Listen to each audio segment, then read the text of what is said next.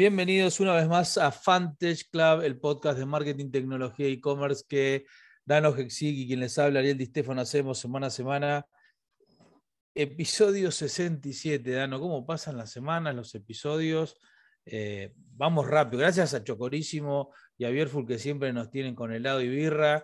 Eh, básicamente estamos como, como los startups que van, viven a ramen, nosotros a chocolate y cerveza. Y así estamos llegando al verano, ¿no? Pero vamos a llegarlo, vamos a pasar bien y vamos a pasarlo contentos. Seguramente, seguramente. Bueno, y hay un par de temas que esta semana me parece son súper interesantes para charlar, para discutir.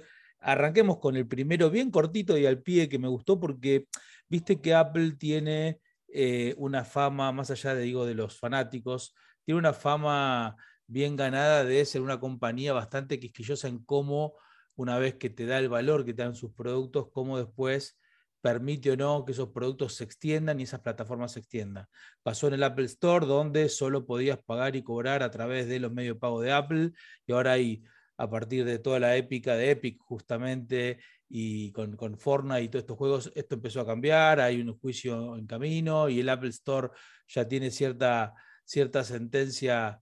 Eh, en camino a que se abran los modelos de pago. Parece que la, la pata de hardware toma algo parecido, ¿no? Digo, de, esas eh, MacBooks o MacBook Air o MacBook Pro monolíticas donde no la podías prácticamente ni abrir. Ahora Apple se da cuenta y dice, bueno, me parece voy a dejar reparar las máquinas y ya que ustedes son dueños de las máquinas pueden cambiarle la batería, ¿no? Una noticia interesante. Para mí es una locura. Yo me acuerdo a los 18 años me compré mi primer Mac y me acuerdo que era impensado abrirla, tocarla o lo que fuese adentro de la computadora acostumbrado, viste, las clásicas PC de escritorio que jugabas a cambiar la RAM, cambiar el, la placa de video, armarte, viste, tu, tu, propio setup y agarraba la máquina inmaculada, no le vas a abrir ni en pedo. Y ahora dicen que desde el iPhone 12 en adelante, eh, incluso creo que incluye a todos los que son las Macs nuevas de, los chips M1, eh, desde el 2022 se empieza a repartir los manuales, o sea, todo lo que es tipo las partes, las herramientas, todo para desarmar y hacer lo que vos quieras con lo que vos quieras. O sea, eh, me parece impensado. Me acuerdo que hace unos años desarmé una para agregarle una RAM y ya me sentía como, uy, acá la cago, la rompo, la destruyo.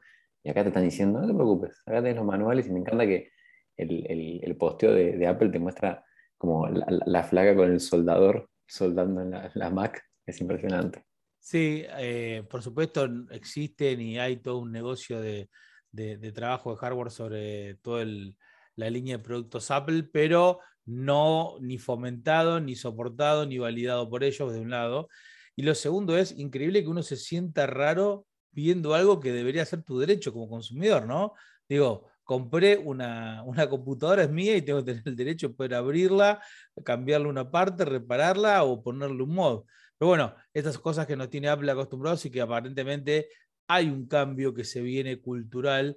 Creo que el tema, esta punta de lanza que fue lo del Apple Store como ecosistema cerrado. Recordemos que la gran eh, lucha que se dio del 2003, 2004 hasta diría no más, no más allá del 2018, 2019 es esta en, en, lo que llamamos la era mobile, tuvimos dos grandes contendientes y fue el ecosistema cerrado de Apple. Y cuando lo cerrado es cerrado como concepción, ¿no? Cerrado como software, como plataforma, como, como store de aplicaciones, como hardware, y otro más abierto que es muchos manufacturers o el sistema operativo abierto de Android, eh, muchas aplicaciones, poco control.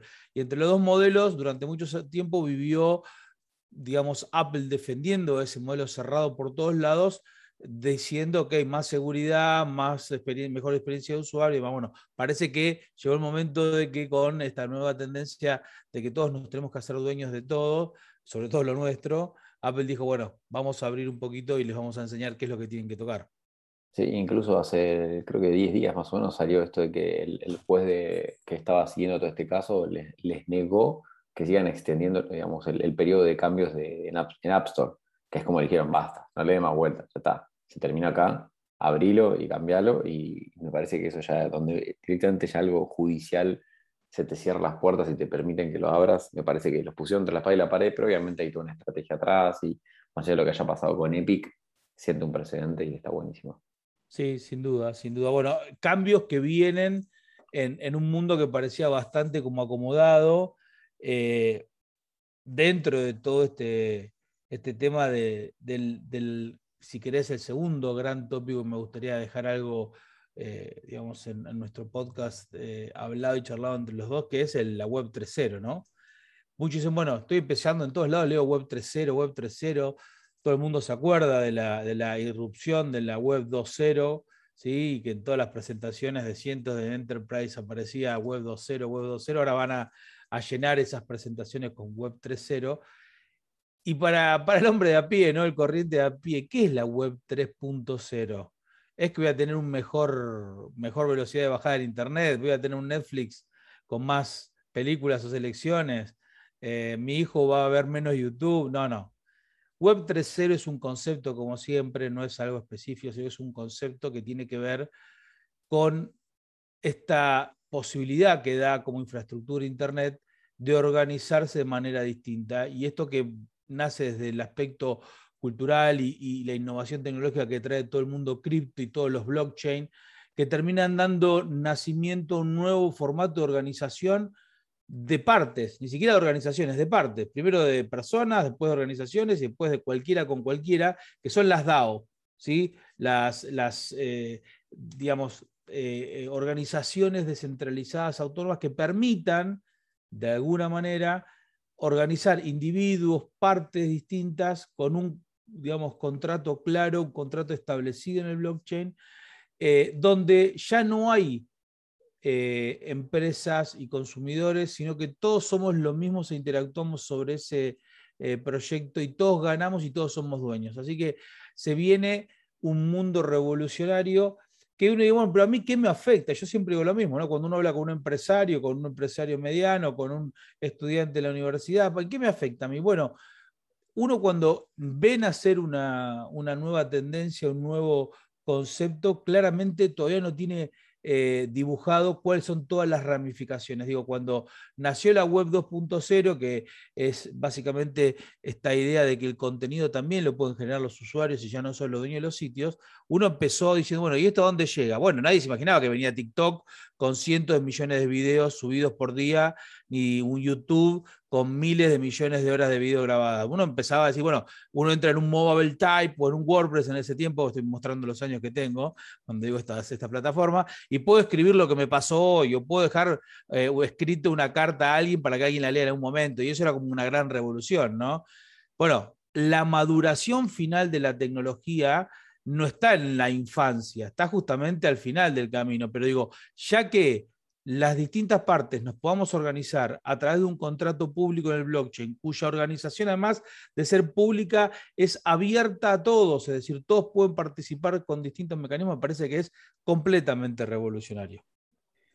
Y me encanta también la mención, nosotros tuvimos la posibilidad de haber escuchado a, Gaby Gruber cuando todavía estaba en Properati, ahora es el founder de Exactly, que ser una compañía basada en DeFi, que es eh, Decentralized Finance, y hace poco vi un tweet, creo que fue estos días, que puso Web3, everybody is involved, but nobody is in charge. Me encantó, porque básicamente es, estamos todos en ese contrato, si quieres, entre partes, está todo descentralizado, distribuido, pero no hay nadie que esté a cargo de esto.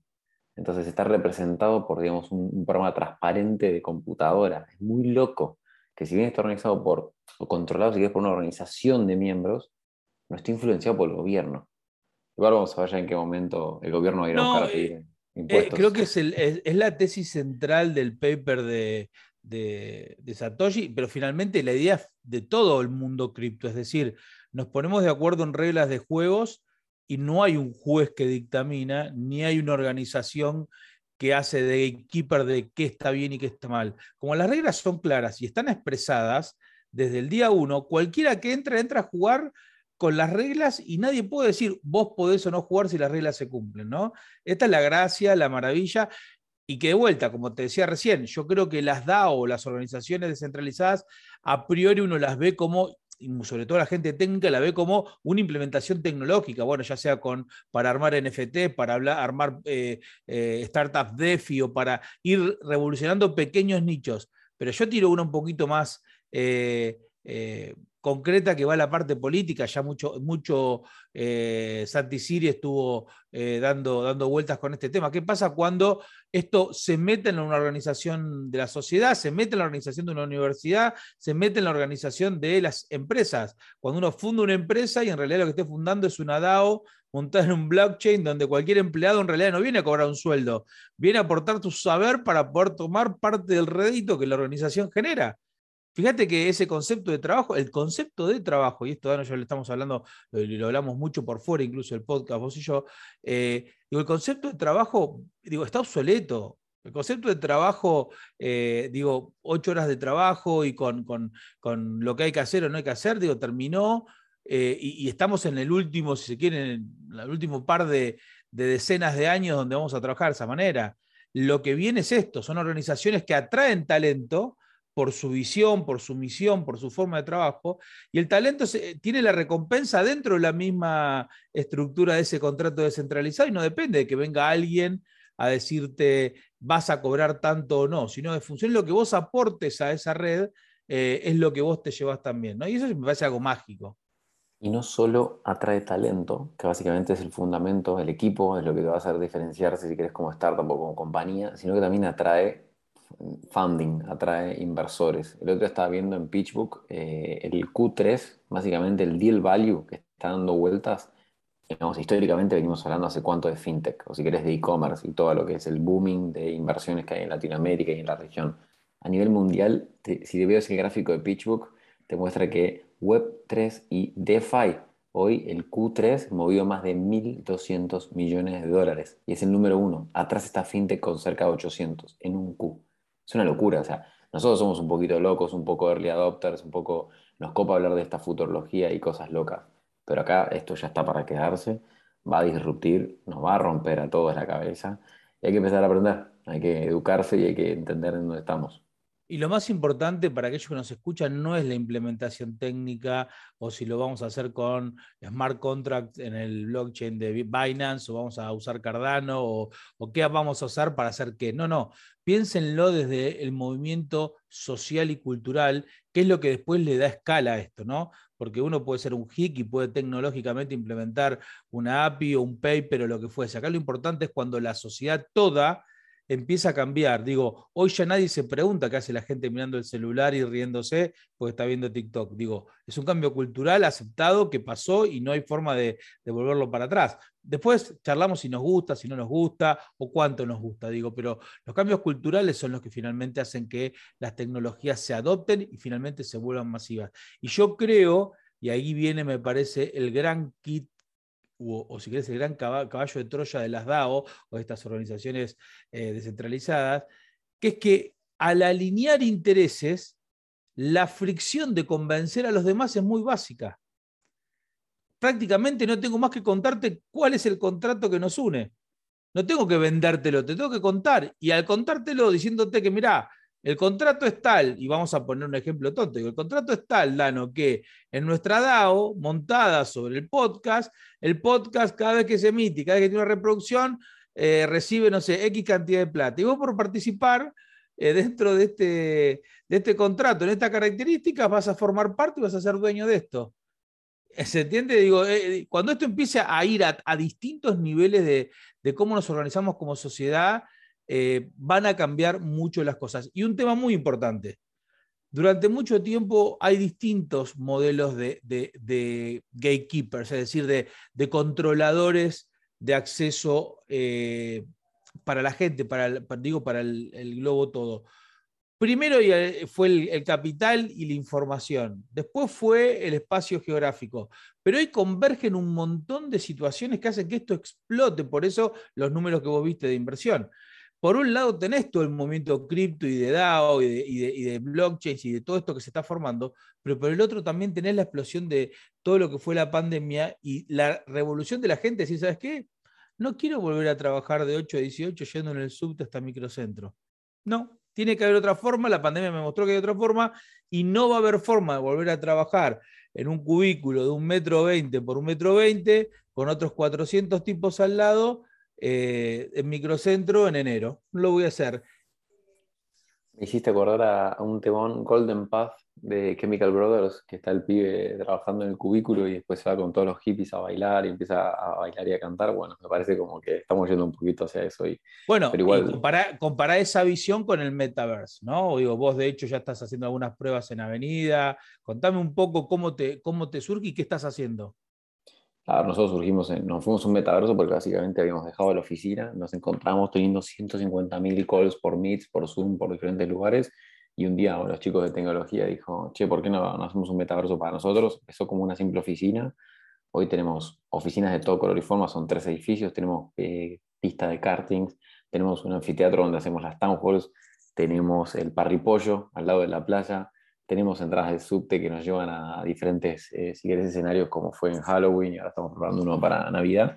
Y acabamos de montar, eh, interpreto por lo menos en Gather como metaverso, el primer marketplace en un metaverso. Pero independientemente si querés del concepto y lo que nos generó a nosotros en términos de, de, armado de equipo, de mejora de comunicación, de también divertirnos mientras que estamos trabajando, que creo que es una de las cosas que también valoramos mucho de nuestra flexibilidad hoy como si querés millennials eh, o, incluso formar parte de una startup. Creo que lo que... Gracias por meterme ahí, gracias. Sí, sí, estás ahí, estás ahí eh, rozando, eh, pero creo que también una de las cosas que, que, empezás a descubrir que hoy todos vivimos, quieras o no, en un metaverso. Sí, esas películas futurísticas de, ¿viste? de donde estaba Bruce Willis que sentaba en esas camas y se quería desconectar porque estaba todo el día metido en esto. Estamos hablando de que nuestros hijos, o bueno, si quieres, los míos apenitas en Roblox, los tuyos están en Fortnite, estamos todos jugando en un juego, estamos todos metidos en un metaverso, estamos todos viviendo como una realidad paralela, no quita que, digamos, abandonar nuestra realidad, ¿no? O sea, nosotros vamos a volver a la oficina y sabemos que el metaverso es parte de lo que nos acompaña, pero definitivamente también esto muestra un poco este concepto grande del retail, de de la masividad de los nichos, ¿no? Digamos, que cada uno no solo pueda disfrutar del concepto de la omnicanalidad, que puedas comprar online o offline, retirar, que te entreguen y todas las cosas que ya conocemos de ese concepto, si quieres, del retail, sino que cada uno pueda disfrutar de esa masividad de los nichos. Si quiere vivir en un metaverso, lo pueda vivir. El que quiera vivir tocando un libro de papel y no leyendo en un Kindle, lo haga, o sea, contrastando, si quieres, esos dos mundos. Pero el metaverso llegó para llegarse. Fíjate desde que lo implementó el cambio Facebook como grupo de Facebook a pasar a ser directamente Meta, mostró cómo están yendo hacia ese lugar y cuando una de las Big Tech hace eso, pisa fuerte. Ahora están hablando de que ya estuvo creando, están tratando de terminar el release de, los, estos guantes que te permiten, eh, haptic, no sé cómo se pronuncia la palabra, pero que te permiten sentir básicamente lo que no vas a estar tocando. Vas a estar en un metaverso con esas manos y básicamente vas a poder estar sintiendo a partir de estos guantes lo que estás viviendo del otro lado. O sea. Y de vuelta, vuelvo a lo mismo que hablábamos cuando hablamos de la Web 3.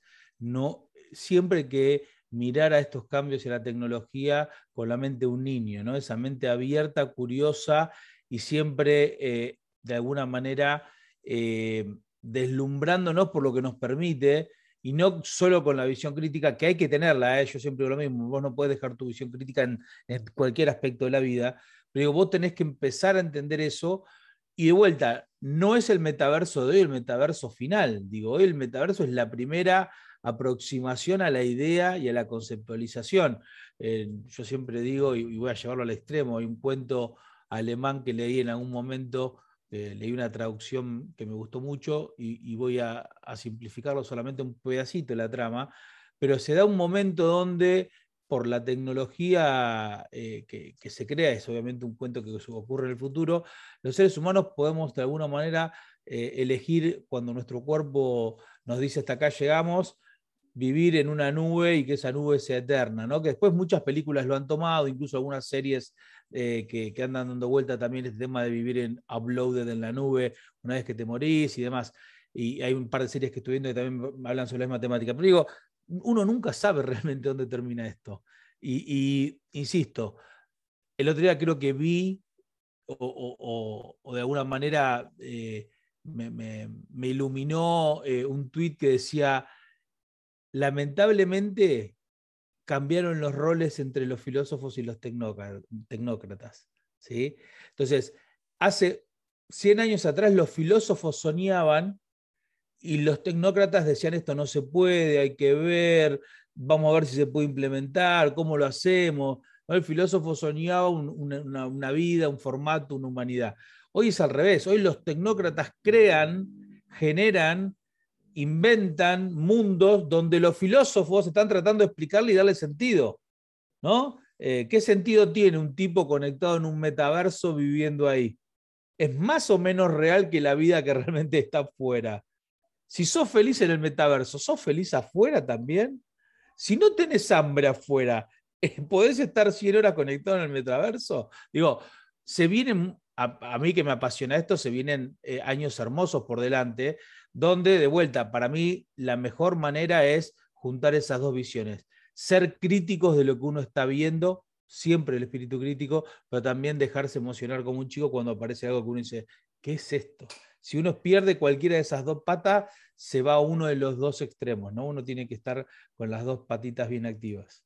Qué lindo momento para escapar de la inflación mundial, porque básicamente Estados Unidos tiene inflación y básicamente nos va a decantar a todos, escaparnos a un metaverso, huir directamente ¿Habrá inflación en el metaverso? Esa sería buena pregunta, ¿no? le vamos a escapar a la inflación y nos vamos a armar un, contrato y básicamente vamos a tener nuestro, nuestro propio DAO ahí adentro. la explicación de la, inflación de Estados Unidos, digo, eh, muchos la, dan en el origen de la impresión de un trillón de dólares eh, en el Fed en los últimos dos años por pandemia, más con una complejidad grave en el tema logístico, en todo lo que es supply chain para todo Estados Unidos. Hay fotos del puerto de, Los Ángeles con 80, 100 barcos en espera y demás.